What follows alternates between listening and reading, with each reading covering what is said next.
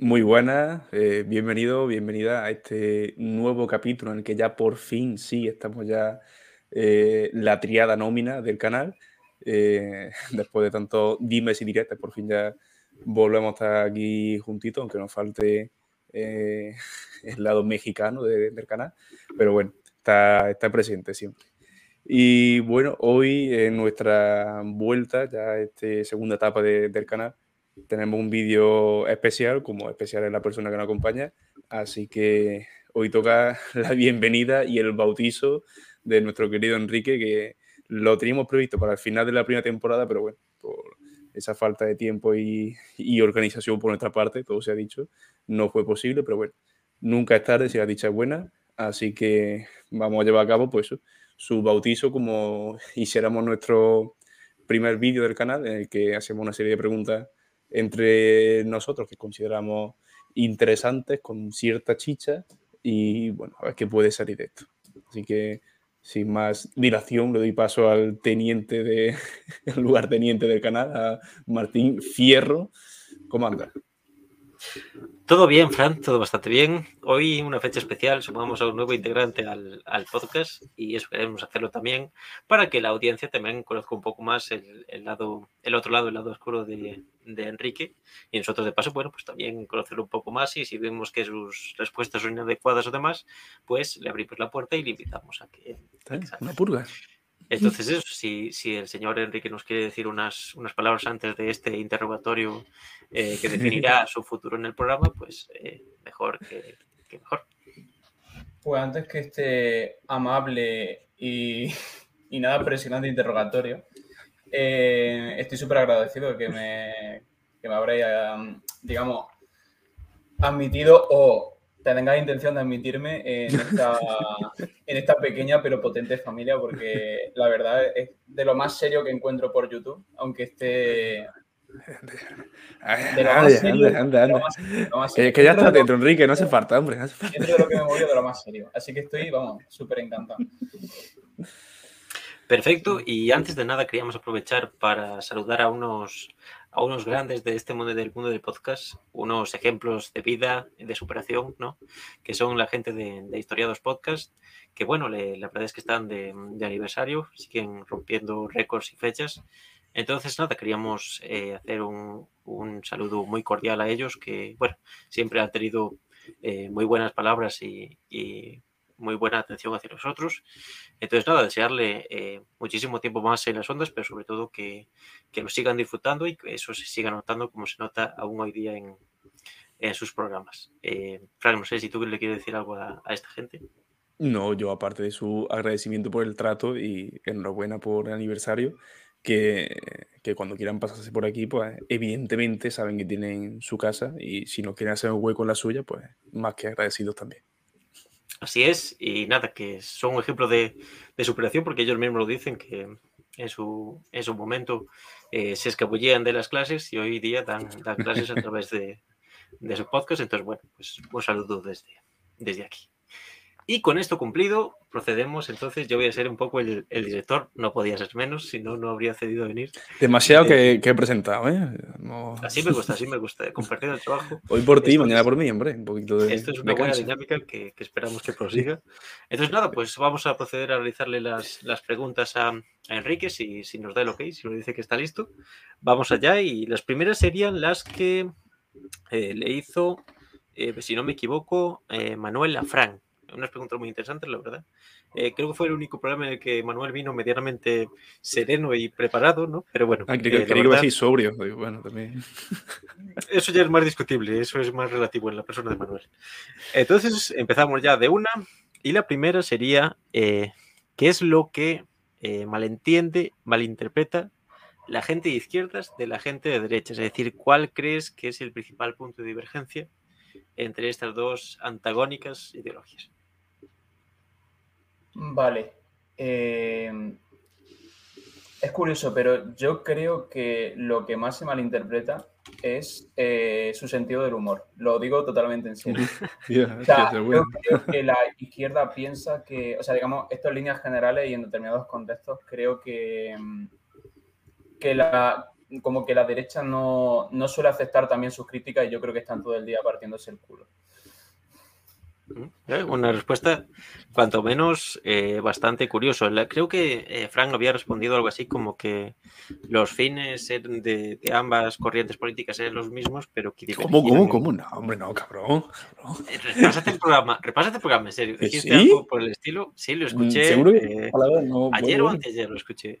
Uy, uy, uy, Me parecía que esa era un poco la respuesta para quien quiera certificarlo, pues que se vaya a ese primer programa, porque yo creo que, que, fue algo por el estilo, ¿no? Bien, eh, cumplida esta primera pregunta, la siguiente que le hizo fue eh, cómo justificaría, en este caso Fran, pero bueno, en este caso tú, que eh, todo lo que supuso a nivel de pérdidas humanas la, la revolución china y otros tantos ejemplos de, como quien dice, de socialismo y demás, ¿no? Lo que, bueno, revoluciones nacionales, de liberación nacional, ¿cómo justificaría eso mismo, ¿no? Como justificaría que después de tantos muertos, eh, hoy en día se vea como algo positivo, pues eso. En el caso concreto, Manuel hablaba del caso de China, de que es una potencia económica, pero claro, a sus espaldas, eh, con un gran reguero de, muerte y destrucción, ¿no? Es un poco la idea que en general Manuel tiene de las revoluciones. No sé tú si quieres aportar algo en, este sentido. A ver, si estuviera Manuel planteándome la pregunta, yo lo que haría sería eh, cambiar de marco cambiar el marco de la pregunta. O sea, para empezar, eh, más allá de que no se podría juzgar con ojos presentes el pasado porque nosotros no pertenecemos a esa ciudad, esa sociedad, etcétera, etcétera, etcétera. Eh, yo también diría que en sí no son las ideas lo que mata, sino que son las personas. Entonces realmente no se podría atribuir a la idea de la Revolución China, de la Revolución Francesa, de la Revolución Comunista, etcétera, etcétera, etcétera, una serie de muertos, sino que se tendría que atribuir a los chinos, a los rusos, a los franceses, etcétera. Entonces, partiendo de eso, sí es verdad que hay eh, determinados discursos ideológicos que en todo caso podrían sonar más violentos que otros, pero realmente ahí la idea no es el agente del asesinato, sino que es eh, no sé si el canal, porque tampoco sería un elemento pasivo, pero yo creo que sería el canal o incluso el mensaje.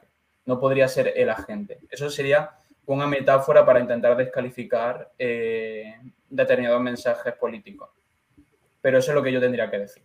Y más allá de eso es que, como de la Revolución China entiendo lo básico de la carrera, tampoco me gustaría eh, afirmar rotundamente determinadas cuestiones porque no las conozco. Pero así, de base, ante el argumento de es que X ideología ha sido responsable de X número de muertos que suelen ser desorbitados, lo que yo digo es que eso, que realmente se le deberían atribuir a las personas y no a la idea. Y que en nombre de ciertas ideas se pueden cometer muchas, muchas atrocidades. Yo creo que esto en el caso chino tal vez no es aplicado, porque siempre es lo que dices tú, se dan cifras muy desorbitadas tal, pero tal vez el caso más paradigmático es el de la Camboya de Pol Pot, por ejemplo, ¿no? En qué medida, pues, eh, todas todos los crímenes y demás que se cometieron, pues, justificaban el supuesto fin que, que aducía eh, Pol Pot, ¿no? Por poner un ejemplo. Eh, bien, con esta también superada, nos acercamos a la, a la tercera, y bueno, este es un poco ya más sencillo, las anteriores eran un poco descontextualizadas porque, claro, Manuel las, había pensado pensando en, en buscarle las cosquillas a Frank. Y la siguiente era la opinión, la opinión sobre las intervenciones militares de Estados Unidos en, Medio Oriente. La opinión de la intervención militar es que, quiero decir, yo creo que, o sea, vale, decir, yo creo que muchísimo eh, o al menos no sé si por discurso o por lo, es decir, por lo que nos hemos formado, etcétera, eh, tenemos que tener en cuenta de que esas intervenciones no se deben repetir. Pero es que esto te lo firmaría hasta un anarcocapitalista, es decir, más allá del beneficio, o sea, un anarcocapitalista te diría de que el Estado es culpable de que esas intervenciones se, siempre es culpable, siempre. se hayan dado, ¿no? Pero otro te diría que la empresa y el interés económico, pero lo que está claro es que eh, más allá de cómo definamos la autodeterminación de los pueblos, si es que se puede eh, realmente argumentar una autodeterminación de los pueblos, no creo que debería ser eh, o sea, defendible o se podría alegar una defensa en favor de la intervención estadounidense de esos países y más con los argumentos que se dieron. Claro, ya incluso pensamos, por ejemplo, en Irak, ¿no? En qué medida toda la amenaza que pudo suponer Irak, que bueno, se tiene probado que en gran parte era una ficción, eh, eso pudo suponer algún tipo de, progreso en la región o de factor positivo, o si eso justifica toda la destrucción que se dio del país. ¿no? Al fin y al cabo es, es, una cuestión que supongo que por ahí quería ir Manuel. La verdad que no me acuerdo ya de lo que, lo que contestó Fran, pero bueno, supongo que sería una línea similar a la de... Claro, pues, pues a, inventarte respuesta que yo dije en su momento, pues bueno, ya puedes también responder por mí si quieres ahora. No, no, no, Yo solo dije que fue lo que escuché en el primer programa. Sino que la gente, lo que quisiste escuchar. Tú puedes repasarlo y, juzgar. Yo solamente eh, digo lo que, lo que escuché realmente. Bien, eh, pasando a la, a la siguiente. Eh, preguntaba, le preguntaba Manuel a Fran, si crees que debe haber limitaciones en la migración hacia Europa. Él hablaba de los países islámicos, pero bueno, eh, puedes eh, decirlo en general. A ver, eh, si hablamos de limitaciones de migraciones, creo que tendríamos que hablar en general de limitaciones demográficas y supongo que serán ajustables a los recursos de cada país más allá de ahí no, no puedo decir. Sí, la verdad es que Manuel, no, más allá de Manuel, eh, tal vez traía, trataba de traer la cuestión de, cómo gestionar las fronteras, ¿no? De tal vez asumir una política de, fronteras. Supongo, al menos yo la línea que tomaría, que más de gestionar fronteras, sería de gestionar población donde incluya la gestión de las fronteras. Para tener en ah. cuenta eh, el movimiento dentro y fuera de, de lo que compete, de lo que compete a los recursos gubernamentales y administrativos. Yo creo que se refería a la crisis migratoria de 2015. Claro, no, no. Y eh, digo en, esos términos. Al caso concreto, sí. Sí, ese, caso, por ejemplo, concreto, Enrique, eh, pues no sé, supongo que sería preguntarte qué medidas adoptarías a nivel concreto en esa situación. No sabría. No sabías. Pasaría, tiraría la cartera por la ventana y te irías a las Bahamas. Y Desaparece del mapa. Eh, no cuenten conmigo. Esto no es lo mío. vale, vale. Vale, una respuesta válida. Em, aquí ya otro tema que también eh, tiene mucha relación, obviamente, con, con, la propia identidad y idiosincrasia de Manuel. Eh, pregunta la influencia que tiene España actualmente en, en Latinoamérica, ¿no? ¿Cómo ves tú esta cuestión? Yo creo que eso va dependiendo del, estado del país, ¿no? O sea, es decir, supongo que hay eh, países donde, no sé si llamarlo hispanismo o panhispanismo, pero alguno de esos dos términos emplearía, está más, más arraigado que otro. O sea, no, es lo mismo Uruguay o Argentina que, Colombia o México en materia de, lo que se defiende como, el legado cultural español. Y por otra parte, eh, también tendríamos que decir que que el legado cultural español es innegable en el sentido de que hablamos eh, el mismo sistema lingüístico. Lo que pasa es que ya si entramos, o sea, o al menos formulamos, eh, digamos, el grado de aceptación de una identidad construida sobre, digamos, sobre el legado cultural español y que sea algo que se deba defender y promover por parte de los países latinoamericanos, es lo que digo que va dependiendo mm, de los países. Argentina no tiene un grado de defensa igual que Colombia o México, al menos lo que yo entiendo. Claro, en ese sentido y también por dar un poco mi, opinión, creo que eh, todos tenemos en, mente la, cuestión de la, de la leyenda negra cuando llega el todo octubre y demás, pero yo creo que más allá de eso, eh, el panhispanismo y el hispanismo así tal, me parece un poco medio locura, ¿no? Porque es casi refundar el imperio español y la verdad es que no le veo mucho sentido, pero más allá de eso, eh, lo que yo veo es que muchas veces se trata más desde las élites de alimentar ese sentimiento de resentimiento hacia España o hacia el colonialismo español, en vez de que sea un sentimiento propiamente genuino de, población eh, local y, por ejemplo, no de eh, alta alcurnia de Latinoamérica con relación a la población también de, a pie de, España. No sé cómo lo, por ejemplo, Frank, no sé cómo ves tú la cuestión, pero.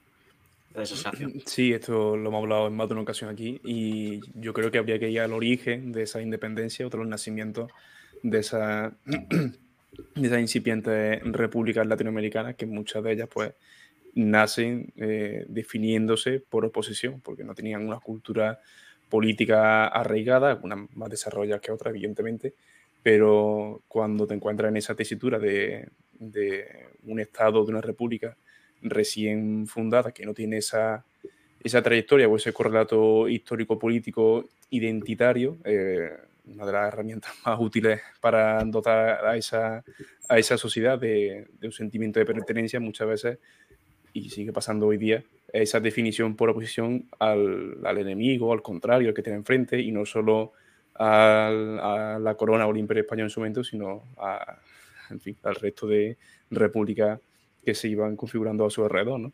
Es como, Sí. yo soy este porque tú eres aquel. No sé si, si me explico. Es más una Sí, es una- definición es de una por oposición, de, por oposición que, que algo más identitario propio o genuino.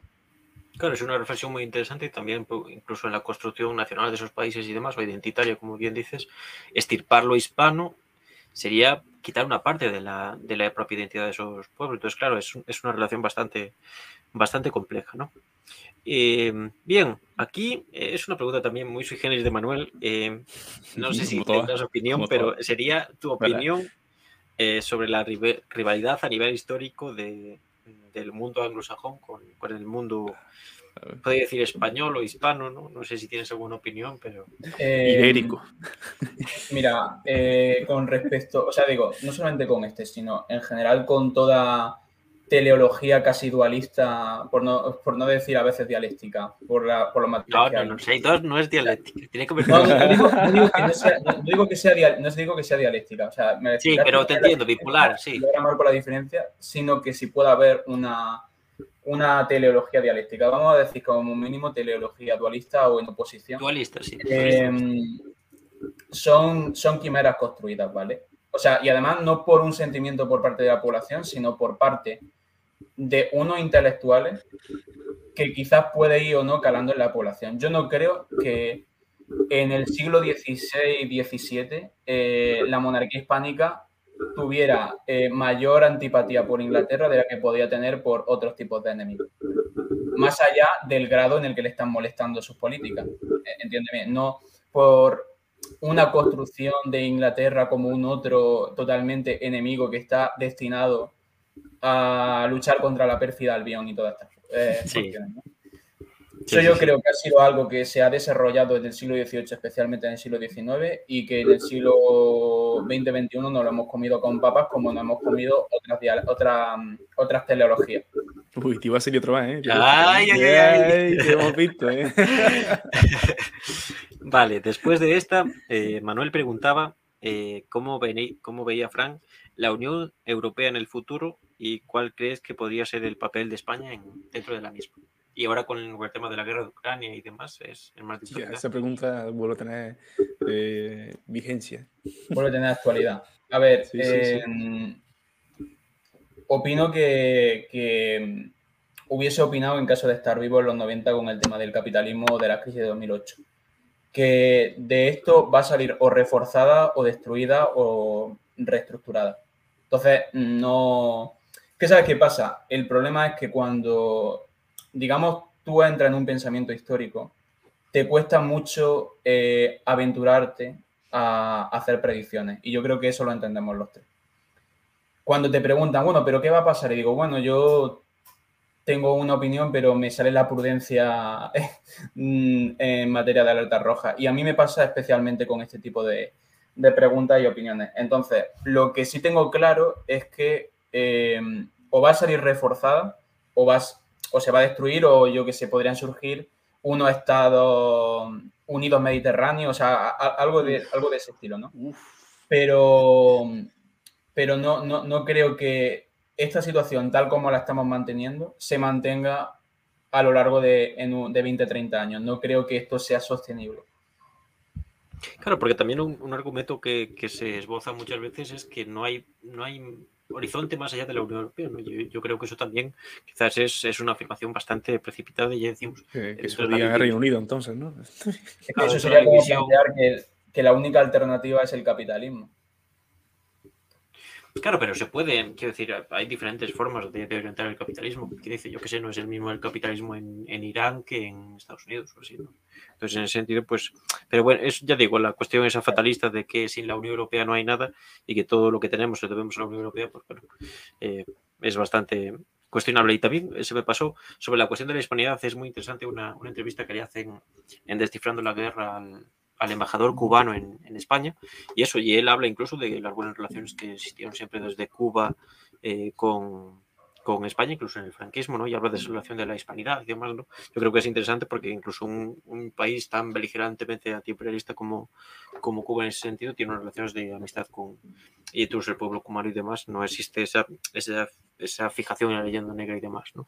Por, por, decir que es bastante interesante, está en el canal de Descifrando la Guerra, también eh, muy interesante. Eh, bien, y la siguiente era mm, también muy, muy manual es esta pregunta. Yo es que no me acuerdo Eh, ya, ¿eh? Ya, le, le temo. Que, que en Le temo como si estuviera aquí. que en Cuba no hay elecciones, ¿no?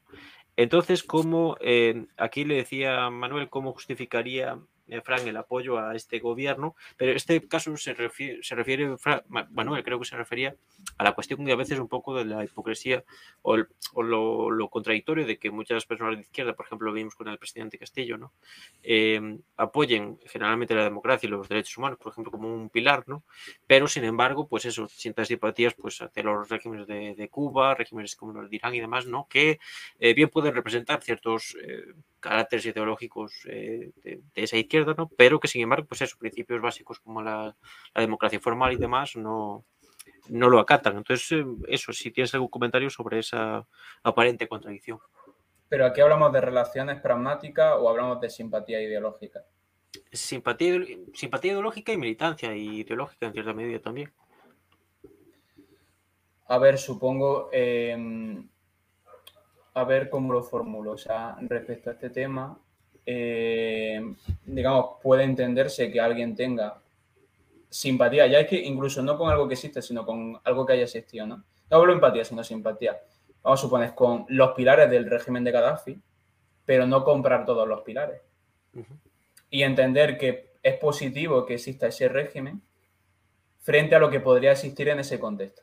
No sé si me explico. Es decir, puede, vamos eh, vamos a suponer que puede estar de acuerdo, o sea, yo te pongo una hipótesis, no en mi caso, ¿no? Pero puede estar de acuerdo más o menos con el, con el socialismo de mercado eh, que hay en China, ¿vale?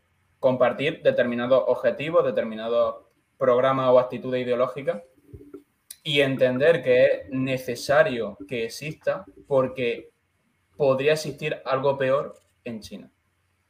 Algo así como el, el mal menor o algo así. El mal menor, exactamente. Entonces yo creo que, es- y si encima no es tu contexto directo, se puede tener sin ningún problema eh, simpatía y se puede tener, digamos, esta paraconsistencia, si lo podemos llamar de alguna forma, con, con defender un régimen y, y luego apoyar a otro. Porque sería como la cara de, de tu mensaje ideológico transmitida en ese contexto. Eh, bien, y la siguiente es, eh, Manuel le preguntaba a, a Fran la opinión de un español de izquierdas eh, sobre la monarquía. No sé si, Enrique, tú te consideras eh, un español de izquierdas. O Aparte, creo que español, dijo un simplemente. joven español. Creo que, creo que dijo joven español de izquierdas.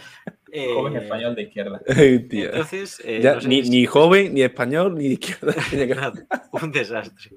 Entonces, eso, no sé cómo te autodefines, como quien dice, y tu opinión de la, de la monarquía española. A ver, es que concretamente con la monarquía española tengo, tengo un conflicto, ya no solamente porque, porque digamos, competa a mi, digamos, a un contexto en el que he sido nacionalizado, socializado, etcétera, ¿no? Sino porque además por las eh, circunstancias históricas en las que se introdujo esa monarquía y encima que te lo vendan como una transición democrática. Entonces, yo tengo un conflicto con, digamos, con que no se haya resuelto y se haya aceptado que no se trata no de una transición democrática, sino de una instauración monárquica.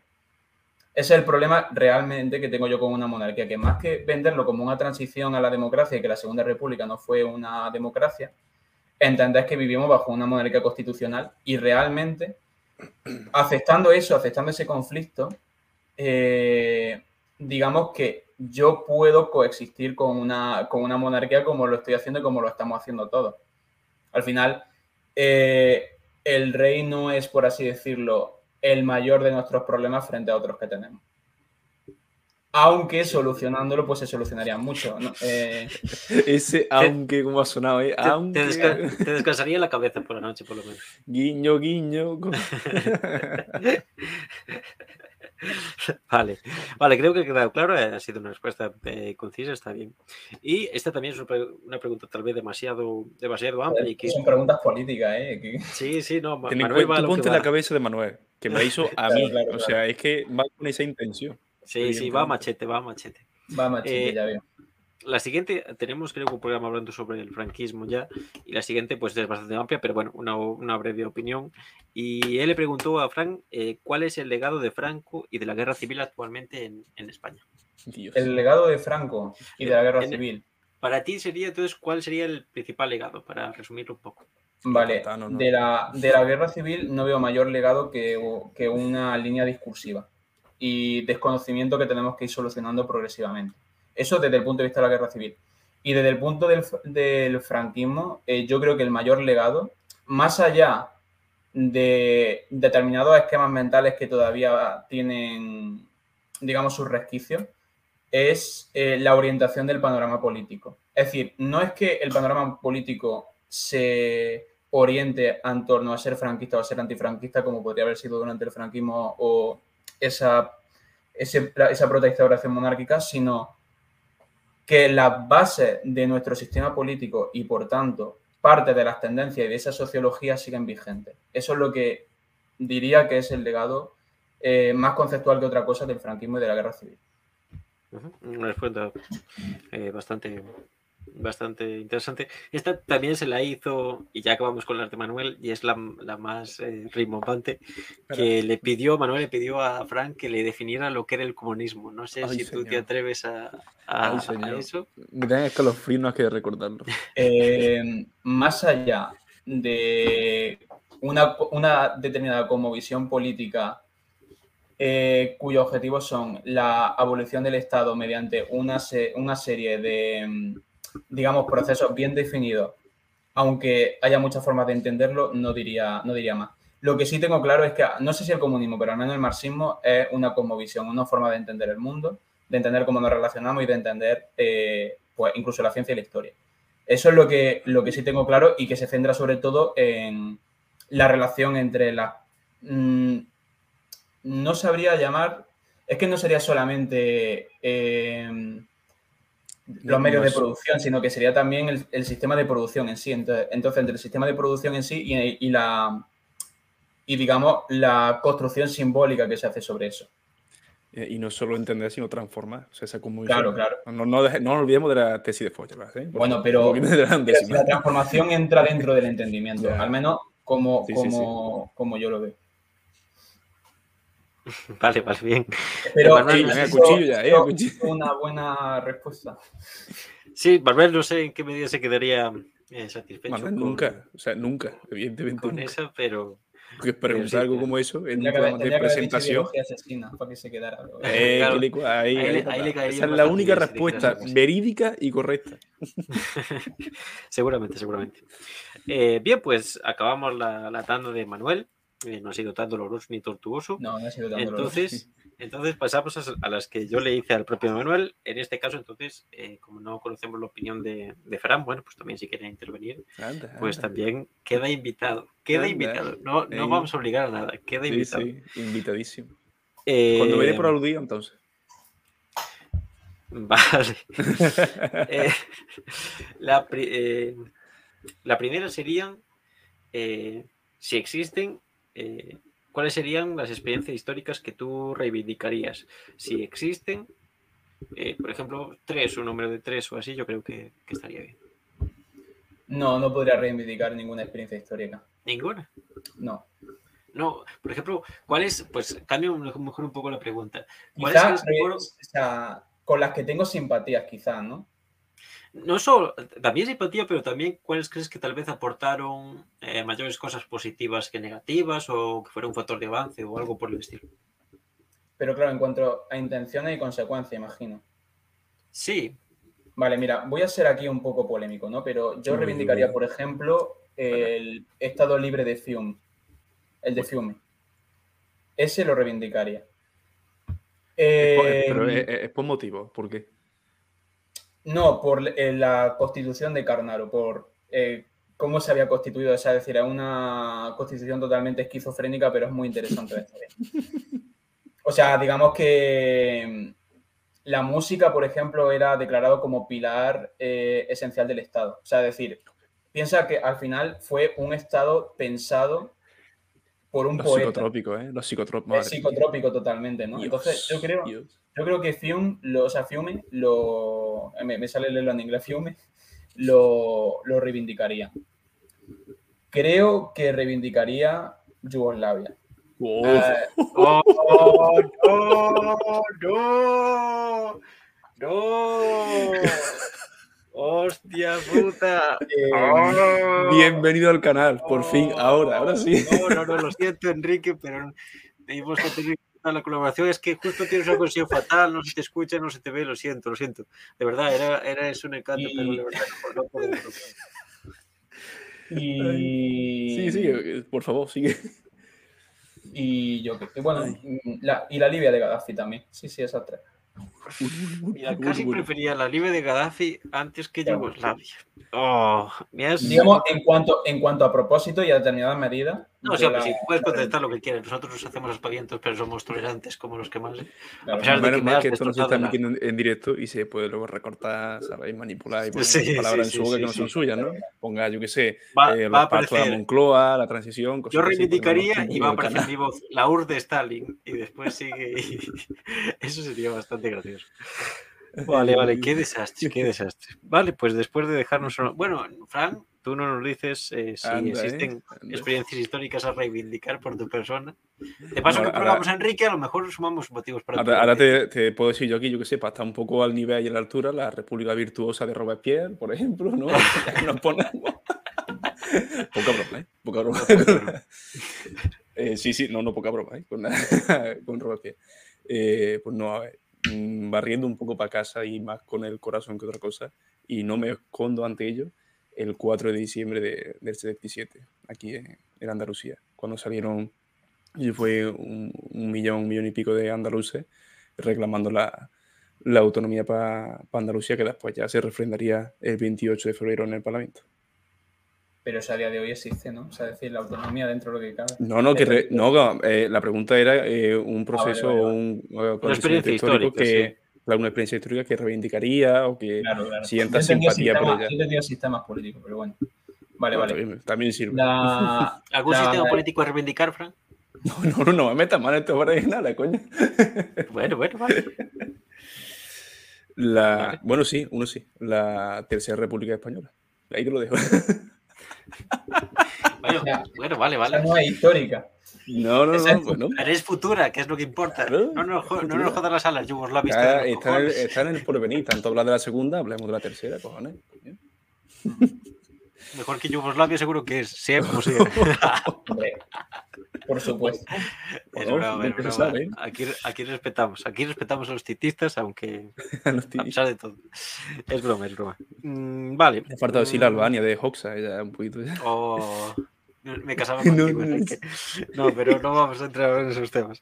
Eh, eh, le, pregunté a Manuel si quería, eh, si podía tra- eh, tratar de definir los términos libertad e individuo. Vale. Eh, libertad e individuo. Hmm. Vale, yo en vez de hablar de individuo me gusta hablar de persona, ¿vale? Eh, Primero pero libertad, primero libertad. Vale, primera libertad. Es que, claro, más que, más que definirla, porque, claro, yo no, de- yo no defiendo la libertad negativa de la ausencia de oposición. O sea, yo defiendo, o sea, digamos, a, ver, a ver si pudiera dar una definición así concisa. eh, digamos, dimensión política de actuación eh, dentro de una comunidad determinada. No, no, pero eso es cualquier cosa. Quiero decir, ¿qué, qué diferencia la libertad del resto?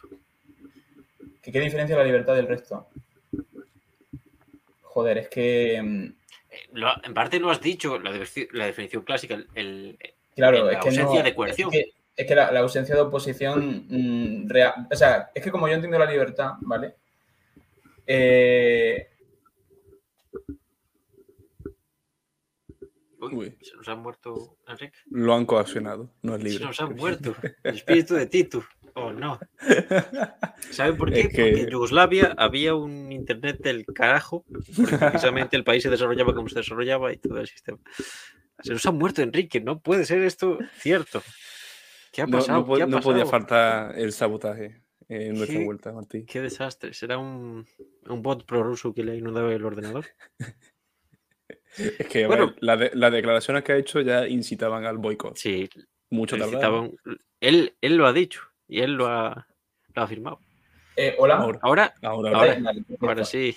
Joder, es No, que- luego esto se recorta, no pasa nada. Como que en que, que la, la libertad, por así decirlo, aparte O de que está no. muy empobrecida, Ah, matizo, uy. a los que definieron, ver, a los sí, que definieron nuestra idea de libertad, ¿vale? Eh, yo realmente considero que esa libertad, es decir, esa capacidad de actuación, esa capacidad de pensamiento, esa capacidad, digamos, eh, de obrar respecto a la voluntad dentro de una comunidad, si no tiene reconocimiento político, se queda en papel. Y cuando hablo de reconocimiento político, no hablo de reconocimiento del Estado, sino de una, lo que nosotros podemos entender una comunidad política. ¿Vale? Y una comunidad política en muchas formas de, de entenderla. Una ciudad podría ser una comunidad política, un Estado podría ser una comunidad política, ¿Una familia es una comunidad política? una familia no. Vale. Bien, porque normalmente que- tiene que haber, no, o sea, salvo que sea una familia muy grande. O sea, Sea un linaje, ¿no? Los Fernández de Córdoba. ahí. normalmente, o sea, yo creo, yo creo recordar, no, no, no, es que eh, creo, creo que la unidad mínima de comunidad política en pues, un pueblo, o sea, un conjunto de, de vecindades, etcétera, al menos según la, la teoría clásica. Pero bueno, que todos tenemos relaciones políticas. Entonces, eso es lo que yo entiendo, sí. que la libertad Sí, eso sí. tiene que tener una significación, una, una, más bien una libertad para que una libertad de, ¿sabes? Sí. Sí, más o menos yo creo que, que se entiende. ¿Y individuo? Individuo. Que hacéis unas preguntas también muy abstractas. ¿eh? Sí, sí, eh, es que esto es propio de Martí. A mí me hace esta pregunta y le escupo virtualmente, la verdad. ¿eh? le envío un Eh, zumbido de mesa. No, entonces la pregunta siempre se contesta sí o no. ¿Crees que existe el individuo? Creo que existe una dimensión individual, no el individuo. Lo mismo que existe una dimensión comunitaria y no el colectivo. ¿Entiendes? Es decir, es como que existe dentro de una persona, ¿vale? Como su faceta personal, su faceta privada y su faceta, su faceta pública.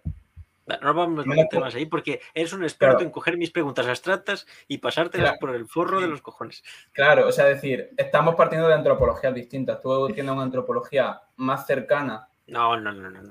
La, al... tu- la antropología es siempre la la tuya y la mía. Y las preguntas son No. en una dirección. Si tú sabes dar brincos y esquivarlas, es tu habilidad, no la voy a negar, pero Vale, bueno. Eh, creo que existe una dimensión individual, para que Vale. no entendamos, una dimensión individual y una dimensión colectiva. vale. Eh, Fran, ¿te aventuras en dos minutos a dar una, una definición de libertad? No me jodes que no quieres intervenir. Una No, definición no, de libertad. ¿Qué es Que para ti estoy malo, libertad? coño, que estoy malo. Demasiado que estoy aquí, cojones. Pero eres un máquina siempre, aunque estés malo. No, Una definición de libertad, venga. no sé si tengo incluso décima de fiebre, ya voy a estar delirando, macho. ya. Eso es por lo que dijo de Yugoslavia, pero no se lo tengas Claro. en. Me han entrado los calores después de eso y del intento de hackeo. no, yo no. Mira, eh, aunque te sorprenda, no me voy a, enrollar ni, ni mandar por las ramas, ni irme por los cerros de Úbeda, Enrique. y, y, y voy a ser muy concreto con esa definición, aunque no se pueda ser concreto con un debate historiográfico que ha hecho correr ríos de tinta y de sangre, esa palabra de libertad. Eh, entiendo libertad en el sentido de la voluntad eh, del ser humano, de la voluntad propia, pero para que no se me acuse de voluntarista, aquí te veo venir, ¿eh? tranquilo, entendido también desde la perspectiva marxista de la ausencia de la explotación del ser humano, o sea, del hombre por el hombre. Para mí eso sería eh, un, un régimen de libertad, ¿no? Dentro de, del individuo o del colectivo. si, si te veo venir por la siguiente pero- pregunta. Teniendo en cuenta lo que has dicho, yo, yo definiría libertad como eh, la voluntad con significación y reconocimiento político. Eso como lo definiría. Pues mira, hemos llegado a una especie de acuerdo. Hasta, Eh, hasta bueno. has ha sido tan buena tu respuesta que hasta has complementado la, la respuesta pasiva de Enrique. A dar Me cuenta, gusta, me ¿eh? Y, no estando en plena facultad de mi... Eh, de Sí, mi cabeza. Ahora y mismo. con fiebre. Sí, señor. Sí, señor. Eh, vale, eh, las siguientes serían tres personajes históricos que reivindicarías. Buah. Que Tito, ¿no? Tito. reivindicaría, reivindicaría que reivindicaría que me gusta. Si dices Tito, te mato. Dilo por Dios. figura, otra figura histórica. Vale, eh, Cicerón. Bien. Bien. Eh, Cicerón. eh, Vladimir de Kiev. San Vladimir de Kiev. No, no sé quién es, pero mientras no sea Putin, bien. Bien. Vale, no es como, o sea, se le atribuye como la cristianización de la, de la Rus de Kiev, ¿vale? O sea, em, Vale, mo- movidas de, Y- de ucranianos. Bien. y una, un, y, bueno, venga, Basilio II. Bien, no es Tito. Perfecto. Yo me Vale, esperaba un bien, pues- tito más defraudado ahí, Enrique. Ya. Bien, Enrique, bien. He, Me gusta, he- he me gusta. preferido irme por, por otro derrotero. Vale, vale. Bien, me gusta. Eh, lo siguiente es también una respuesta concisa. ¿Cuál es el motor de la historia? Ah, y a mí no me pregunta, ahora, ahora no me preguntas por los personajes históricos, ¿no? Vale, Ah, vale, espera, espera, No, espera, no, no, Fran no, se no. pone celoso. No, Espera, no, espera, yo no quiero ser se pone segundo plato de nadie, ¿eh? Eh, Fran, ¿tú no querías decirnos eh, tres personajes a reivindicar por tu persona? Hombre, gracias, te agradezco la pregunta, no, no me la esperaba. Ya, ya que insistas, pues te diré. No, hombre, eh, muy claro, conciso, tres. Y por orden, Marx, Lenin y Anguita, lo tengo clarísimo. ¡Oh, no me jodas! Sí, sí, sí, sí, sí, sí, Marxismo, leninismo, anquitismo. sí, sí, sí. Es Todos verdad. Por lo menos no Sí. dicho. Yo estoy contento. yo creo que esa respuesta podría resumir mi identidad en- eh, con el resto de las preguntas. Dedicaré mi vida a, a ver cómo, a tratar de hacerte ver que Marx y Lenin son antagónicos de Anguita, pero eso es otra cuestión. Eh, eh, bien, eh, Ahora sí me me va a subir la fiebre. bien, la siguiente pregunta. ¿Cuál es el motor de la historia, señores? Si, si es que se puede hablar de un motor de la historia. Oh, no empieces. Ah, no, favor, no. Enrique, Baneado, cancelado. pregunta, cabrón. Eh, Si es que se puede hablar de un motor de historia, Bueno, yo si existe, que- poniéndose el que- caso hipotético, eh, Sí. fenomenológico, metodológico, metodológico, de que existe un motor de la historia, ¿cuál sería, señor Enrique? Vale. eh, el conflicto que hay entre eh, el deseo de poder y el deseo de libertad. Oh, muy profundo eso. Mm. Bien, Fran. Yo- ¿De verdad me estás preguntando eso? ¿Qué esperas? ¿Una respuesta que no sea la que evidentemente es obvia, que no es otra que la lucha de clases? ¿De Oh. verdad esperas otra respuesta? Mm, ¿Qué clase ¿Qué? de respuesta es esa? Me has Ah, puesto bueno. cachondo y todo. Eh, bien. Hombre, Bien, una de cal y a- otra de arena. Vale. Eh, la pregunta que yo le hice a Manuel era, era por sus raíces eh, identitarias, podríamos decir, y era que escogiera entre México y Estados Unidos. Pero en este caso, a ti te voy a poner en otro brete, Enrique, y vas a tener que escoger entre tu bóveda natal o la, la bella capital de España. no, la bella capital de España, los madriles. La Madrid. capital del reino. Sí, ¡Uh, qué dice! renuncia- renunciarías a tus raíces por Madrid. Es que soy ya madrileño de facto, estoy empadronado. No, no. Flipante, empadronado. flipante. Enrique, macho, que eres de la matria. Tío. Soy de, soy de la matria y la capital necesita matriota. Joder, macho. ¿Tú crees? Sí. Ya, yo creo que ya hay mucha gente ahí. Pero bueno, se respeta, se respeta. A mí me gusta ser. A mí, Aquí a con mí- lo de Tito y aquí ya con el empadronamiento en Madrid, ya eso ya A mí me gusta ser de mí con las dos Andalucía, estar bajo el pero vivir en Madrid. Me gusta ser natural de Andalucía. Le has roto el corazón. y A mí en parte también. Pero bueno, cada uno sí. es, es cada uno. Eh, bien, la siguiente también. eh, ¿Crees que la historia avanza hacia un progreso o hacia una decadencia? Y no empieces en el caso de que exista el progreso, en el caso de que exista la decadencia, en el caso de que exista la historia.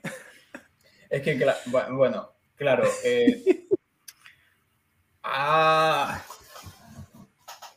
ah, No, tú solo tienes que decir A, escojo A, progreso o B, decadencia. Enrique, que yo- te entiendo, ¿eh? Tengo que Yo elegir entre los dos, yo digo progreso. Progreso. Si Tú, tengo que Frank, A o B. Es- ¿Cómo? Ah, no, no, no, yo es que te, entiendo, Enrique, porque, porque siempre tengo esta disputa con, con Martín, ¿no? que es muy... eh, Ay, Dios sí, sí, sí, es muy cuadriculado Me para lo que estáis dando el día, ¿eh? Me estáis dando la matraca de lo, de lo fino, ¿eh? Yo que mm, yo hubiese respondido que, mm, o sea, que no hay necesidad de responder a eso. O sea, no, no hay una necesidad de, de buscar una respuesta de, de avance, de estancamiento, de progreso, que tenemos la manía de, de cuantificarlo todo, de No, no, no, no, medirlo no, no, todo no, no, no, hacia... no. Yo no, te- ¿No? yo no le he preguntado a Enrique si, cree, si moriría por el progreso. Yo no le he preguntado si cree que le- sus hijos vivirán en un futuro. Yo solamente le he preguntado si a lo largo de lo que él ha visto en el devenir de la historia se avanza hacia un progreso o hacia una decadencia. Ver, según, según, según a- el- según informe, según el informe Petra, Martín, según el informe Petra, evidentemente a la decadencia más absoluta y, y nuestra generación que está constatando el estudio de este sociólogo, creo que era, de- en el 96, que lo encargó el gobierno de España. Y con mi parte o mi reminiscencia idealista, te diría que, bueno, un poquito a- qui- quisiera responder al progreso, aunque, bueno, los acontecimientos, el contexto geopolítico no, no me quiera dar la razón. Bueno, pues lo respeto, lo respeto, Frank. Respeto tu opinión equivocada, con la- ¿no? Con el, con el progreso, no, no es cuestión para que meterse con el progreso, no es el momento de meterse con el progreso. Solo digo eso. ¿Cómo que no? ¿Cómo que no? A la mierda ya el siglo XVIII, coño, con el progreso, ya está. Tú seguro que tienes. tú La que tienes ilu- un- ilustración de los cojones, coño. Tú seguro que tienes una. Una diana en la habitación con, con la cara de pro- con el progreso en grande. Sí, Y sí. toda la mañana cuchillos. Progreso, desarrollo, eh, individuo, mm, felicidad. Felicidad en el sentido de dieciochesco, ¿eh? Eh, la ilustración. Ilustración, por Dios. Ahí tiene una diana con la cara de, de. Ay, me parece a mí que ustedes leen mucho a. ¿Eh? Me parece, Subrayo cada palabra que ha dicho Fran aquí. A me ver, parece si tú que ustedes leen entender, mucho a. Adorno y a Horkheimer y esas mamadas locas, pero bueno, No, no, vamos Enrique y yo no vamos a entender. Eso, Vamos a aquí un contrapoder, está claro. Eso, y qué desastre. Manuel, somos las ¿cómo te clases echo de menos, subalternas. hijo mío? Manuel, Somos- vuelve a hacerme, vuelve a hacerme un pie, hombre. Somos la clase Eh, subalterna y tú eres, tú eres el duche. Vamos, vamos por ti. Nada, nada, nada. Aquí hay de cientista, me da a mí. Sí, sí, sí. en el canal. Vale.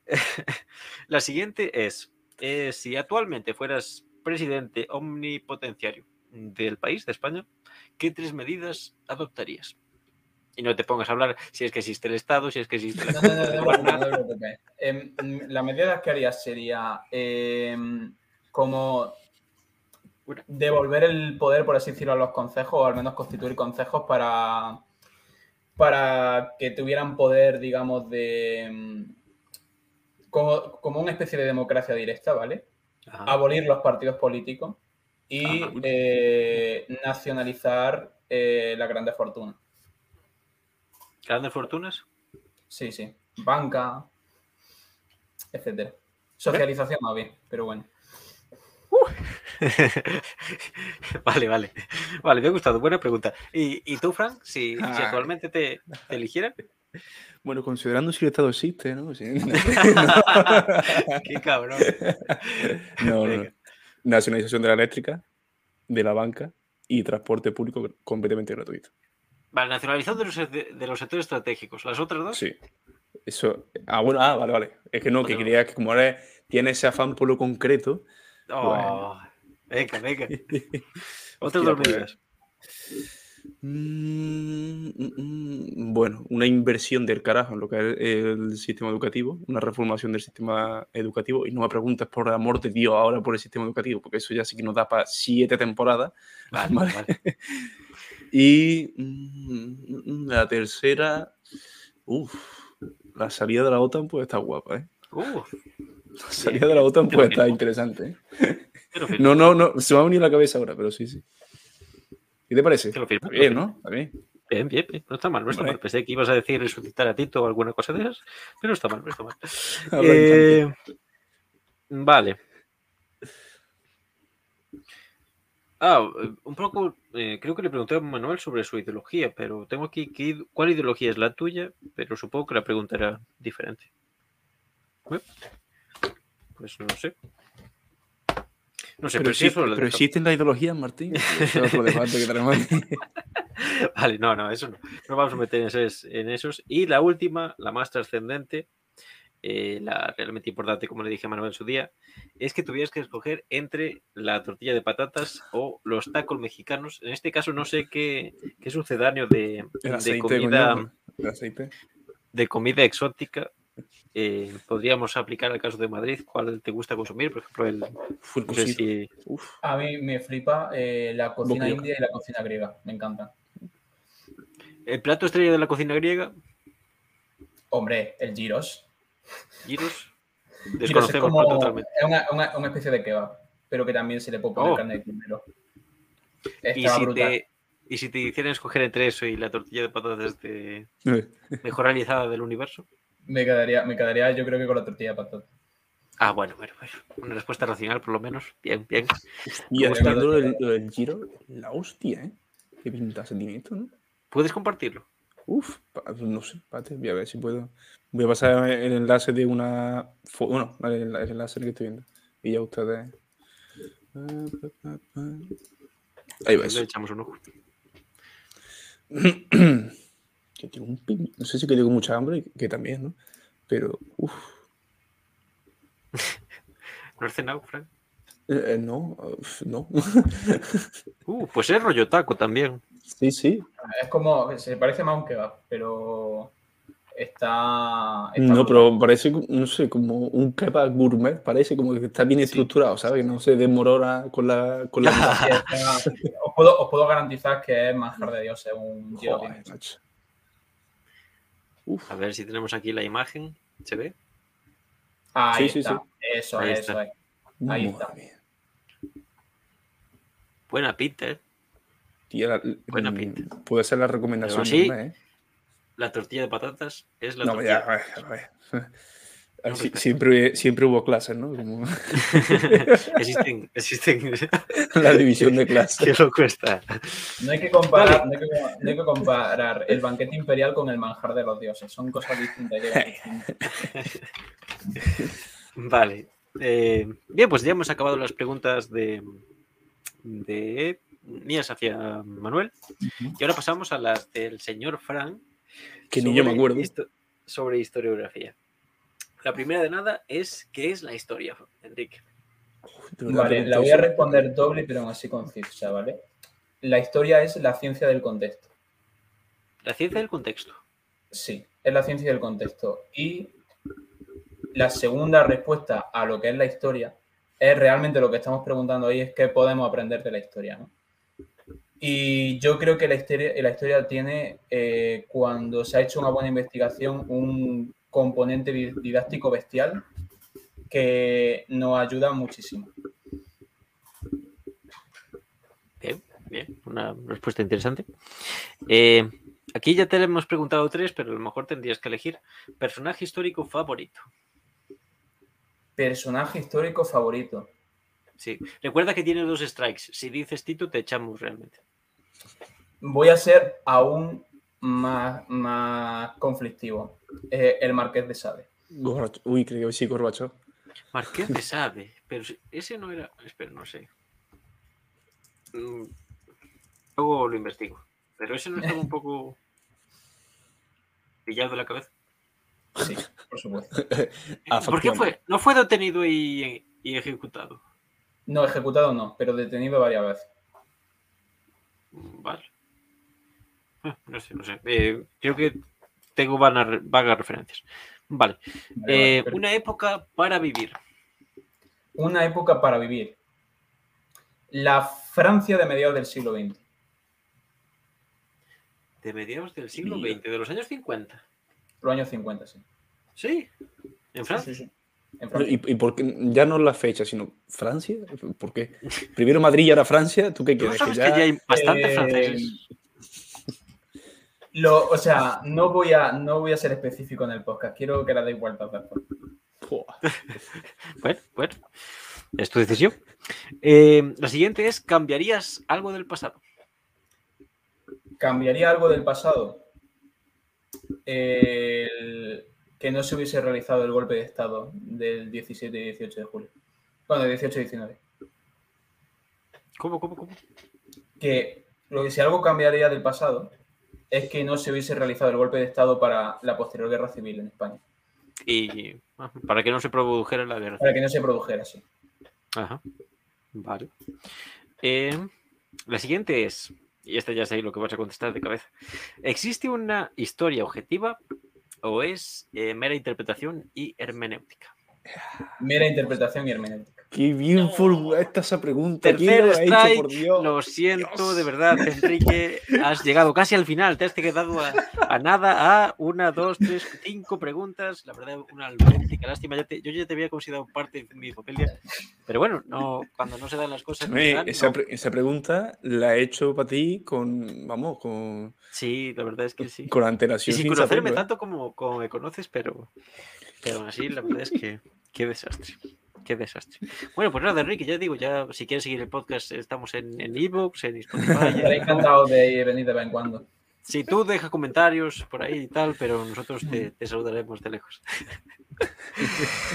vale, bueno, pues después de esta deserción aún voluntaria de, de Enrique, eh, no es broma, es broma, pero me sigue doliendo en el corazón. Eh, bien, la siguiente es, a lo largo del proceso investigativo, estos son palabras bastante eh, de Frank, Bastante fran, Eh, sí, bastante, eh, ¿puede el historiador enfatizar con lo que estudia? Creo que puede empatizar y de hecho se debe empatizar, pero lo que no debe hacer es simpatizar.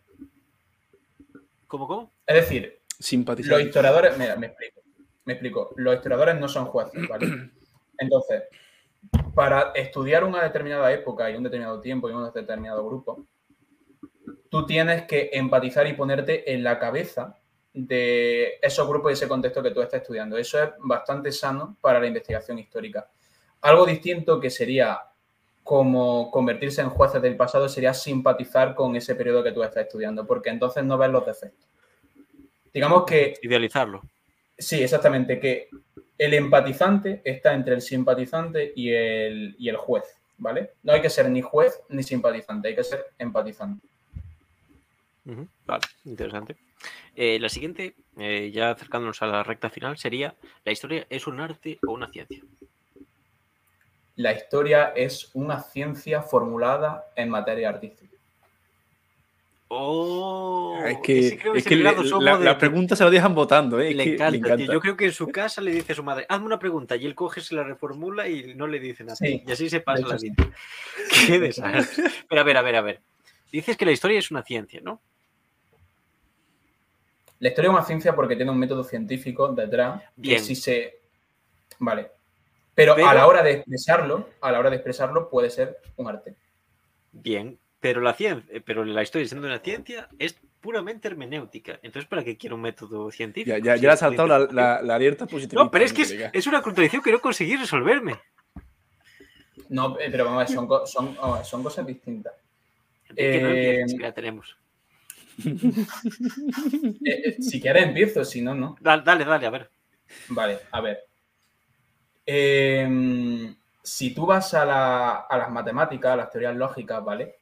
Tú tienes la lógica clásica y luego tienes otros tipos de lógica como el dialectismo y la paraconsistencia, que acepta, por así decirlo, las contradicciones. Entonces, que una producción científica produzca además un contenido matizado, rico, que adquiera en determinado nivel eh, discusión y debate, no quiere decir que lo que produce, ¿de acuerdo?, sea incontestable.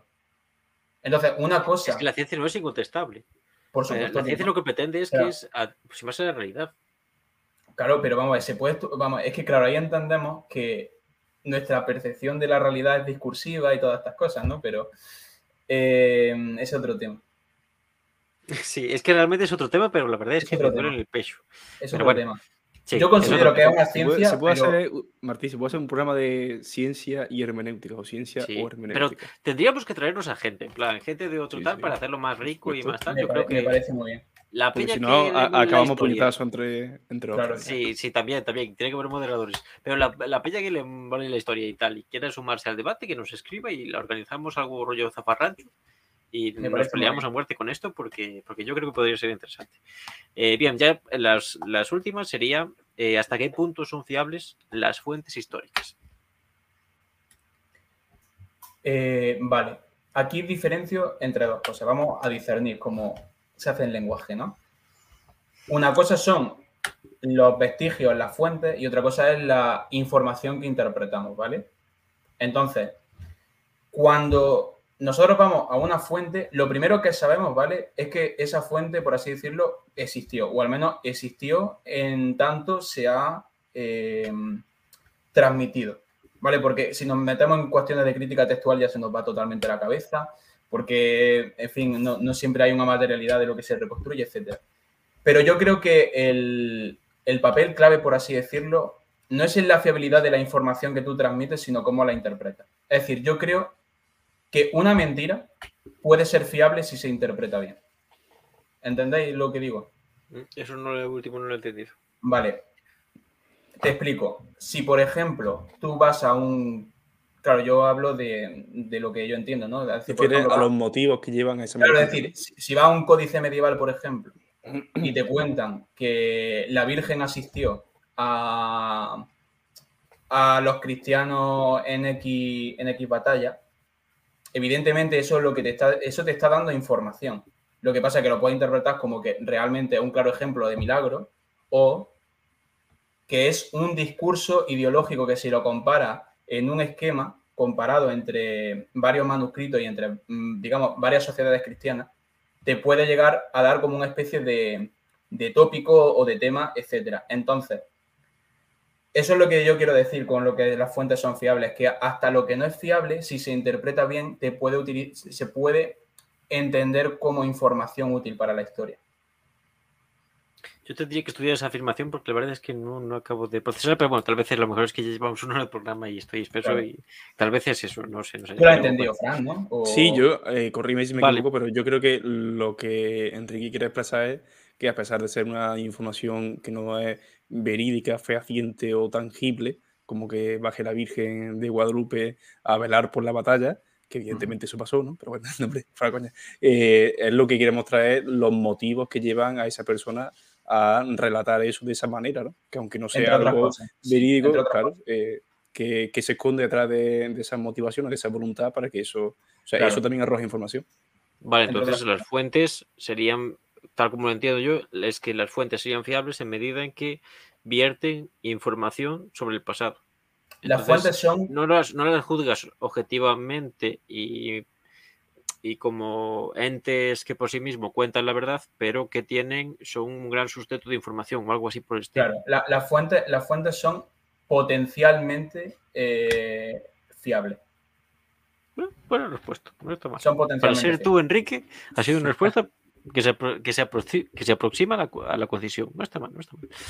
Vale, y, y, la siguiente, ya de las últimas, el valor social del historiador en la actualidad. ¿Cuál crees que, que es? El valor social del historiador. partiendo de la base de que a nosotros no nos hace caso ni su tía. Ah. Eh, yo creo que el valor social del historiador, ¿vale? Es, es nulo.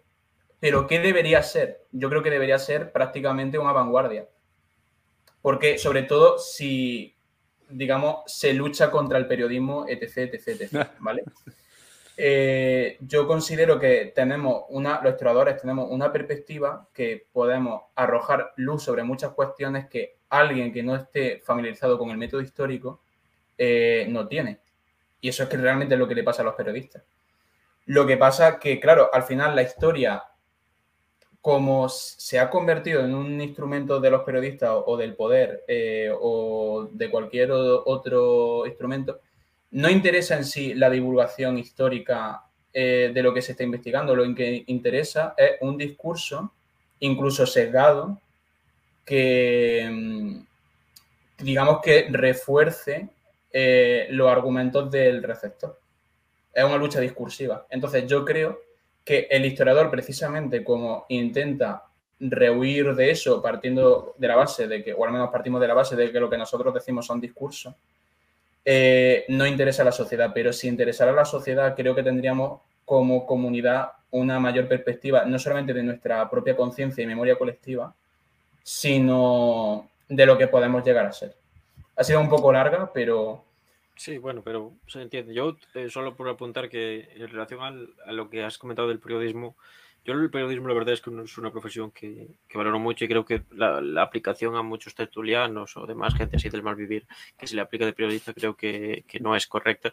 Entonces yo, Pero yo creo que la historia y los historiadores lo que deben hacer es eh, sobreponerse y superar en cierta medida al, a la labor del periodista, ¿no? que para mí es, es, encomiable actualmente y por eso vemos tan pocos periodistas de calidad, pero es eh, realizar esa misma labor de búsqueda de la verdad y de la, contestación de la, de la realidad eh, en el pasado, ¿no? que es mucho más eh, difícil que en, el mero presente, que ya es de por sí bastante difícil y ya de por sí es encontrarla, ya no te digo tener que lidiar con expresiones políticas o falta de financiación o demás, que es lo que se da actualmente en el periodismo. Y la última es si puede coexistir la educación y la divulgación. Puede hacerlo, pero no lo hace. Vale.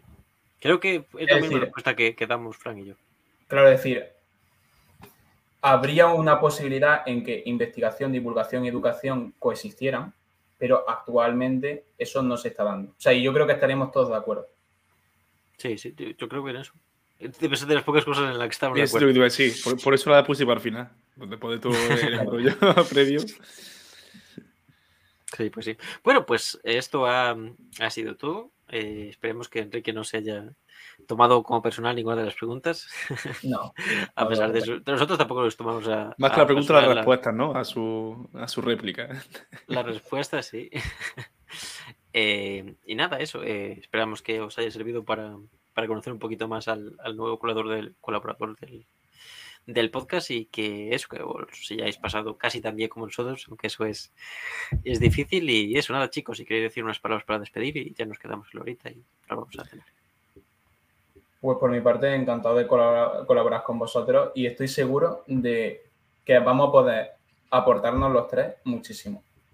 Ya no solamente por los temas que preparemos, sino también por las perspectivas porque todo eso de la verdad objetiva, aunque me suene muy raro y me suene peligroso, yo quiero aprender de tu argumento, Martín. Y, y Fran, mm, al final los dos somos unos postmodernitos a nuestra manera. no, hombre, tampoco me insultes, ¿no? Pero... Eh, yo, yo lo considero un halago, ¿eh? Yo voy a conseguir que tú, te, o sea, digamos, digamos, quitas la careta y digas, soy postmoderno. Por encima de mi cadáver. No, no, yo, yo, estoy muy contento que esté Enrique ya por fin con nosotros, aparte de lo obvio, sino también porque eh, como tenemos tantas cosas en común o puntos de encuentro similares, vamos ya por ti, Martín. Ya por fin tengo un aliado, ya somos dos contra uno. Os voy a fundir, podréis ser cuatro, que os voy a fundir igual. Pero bueno, no nos vamos a, volver a eh, enzartar unos con otros la verdad, muchísimas gracias a toda la gente que haya llegado hasta, hasta este punto y toda la gente que, que superase la violencia verbal. os tengo que dejar, chicos. Nos vamos, nos vamos todos. Bien, cuídense mucho. Chao, chao.